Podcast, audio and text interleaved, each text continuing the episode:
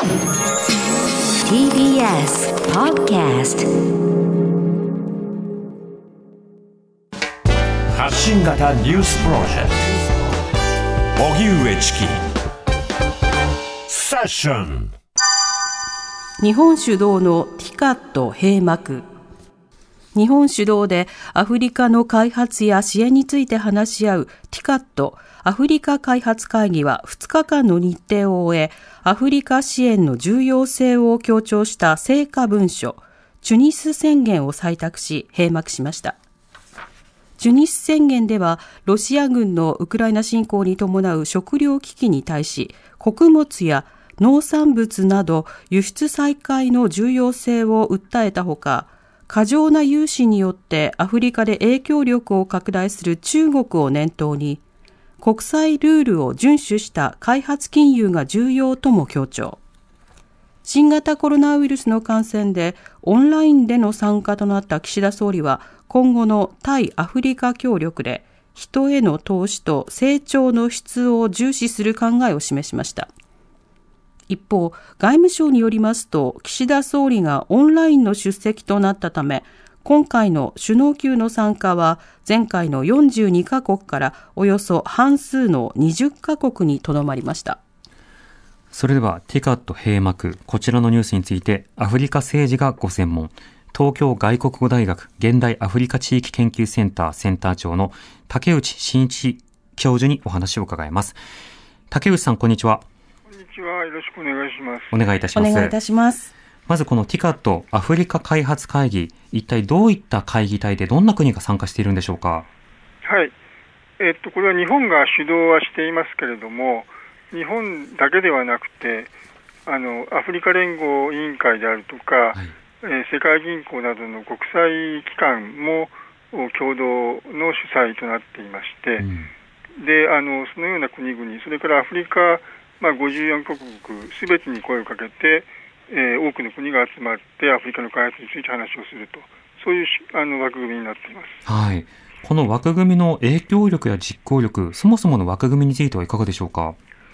この枠組みは、日本がトップドナーだった1993年に始まっていまして、はい、このようなアフリカを対象としたサミ首脳サミットのまあ先駆けとなっている会議です。えー、でまあ、あの最近では中国、それから他の EU、アメリカ、ロシアといった国々もそういった首脳サミットやっていまして、うん、まあ、あの歴史は長いんですけれども、あの前その他の国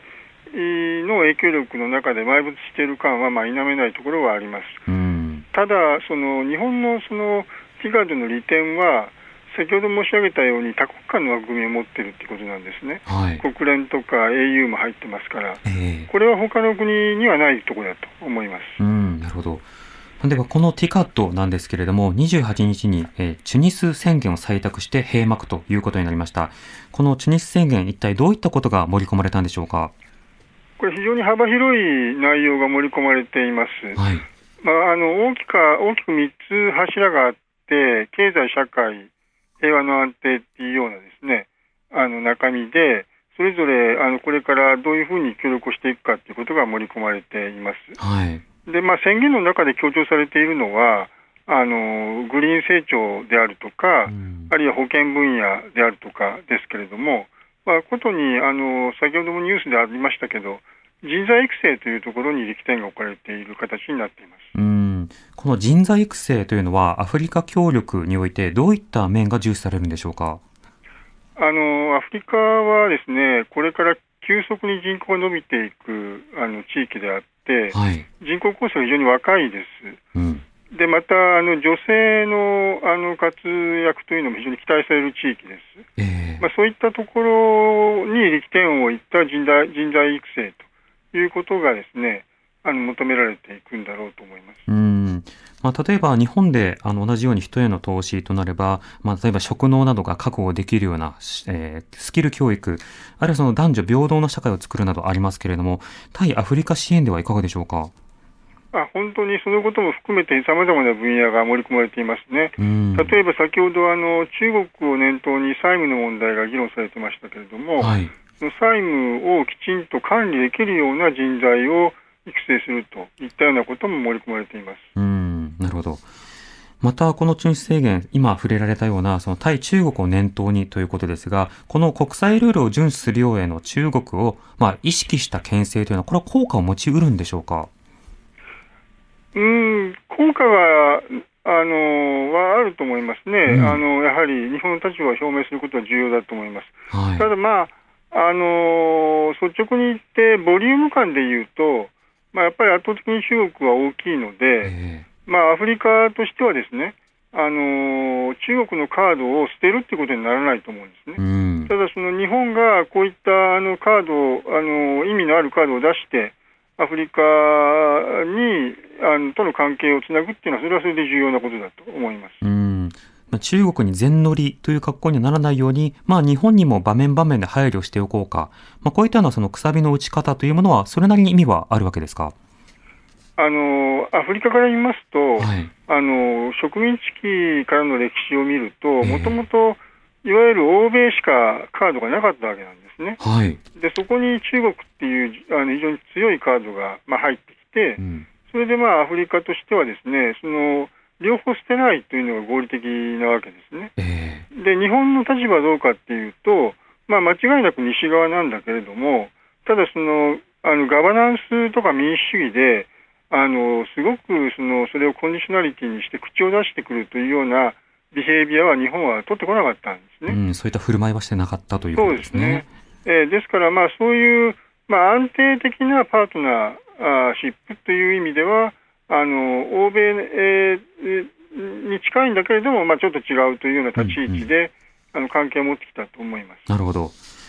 また別の論点ですと、このロシア軍によるウクライナ侵攻、まあ、それによってまあ食料の危機というのも起きています。こちらについての議論はいかがでしょうか？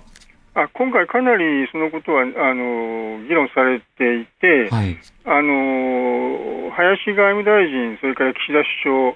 相、たくさんの人と会ってますけれども、うん、必ずと言っていいほどその食料安全保障の問題に取り組むんだということはあの言ってますね、はい、ですから、まあ、日本としてはあの力を入れているというふうに理解できます。うん。この食料安全保障、まあ、当然ながらそのウクライナ、そしてその国会などの安定が確保されることなども必要ですが、アフリカ支援の文脈でできることや論点というのはどうなんでしょうか？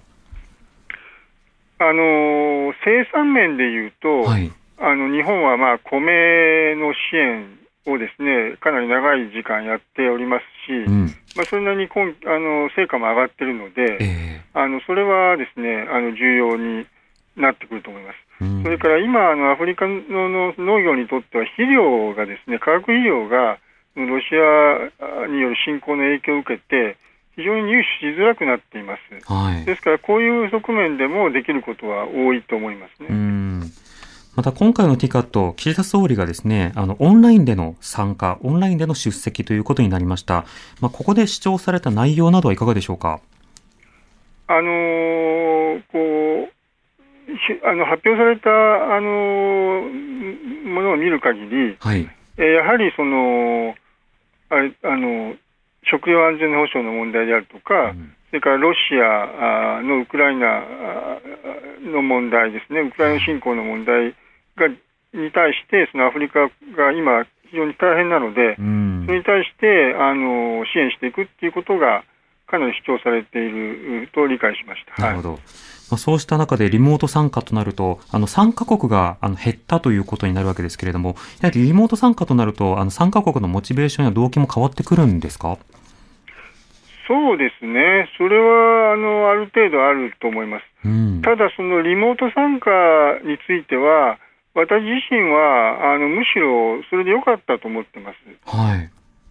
あの特にですねチュニジアの情勢があのあまり報道されないんですけれども、うん、かなり権威主義化しているわけですね。えー、まあ、そういう中でそのサイド大統領と握手する、岸田総理握手するっていうことがですね、はいはい、果たしてどうなるかということは私は疑問に思っていて、えー、まあ、今回、その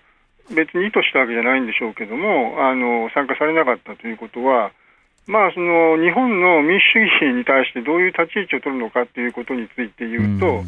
まあ、むしろそれはそれでよかったんじゃないかというふうに私は思ってますなるほど。あの、チュニジアが権威主義化している今の指摘の話で言うと、あの、ロシアの権威主義に対して、まあ、自由を尊重する立場から牽制している日本からすると、まあ、そこに対して接近し続けることもまた別のリスクになっていたわけですか？そう思いますね。あの、権威主義ということについて、はい、あるいは民主主義に対して、日本はどういうふうな立ち位置取るんだということがですね、えー、アフリカを見てますし、はい、あるいは他の諸外国を見てるわけですから、まあ、そのことについて、まあ、効か不幸か、あまり突っ込んで議論されなかったということが、今回のあの欠席の一つの意味だと思います。うん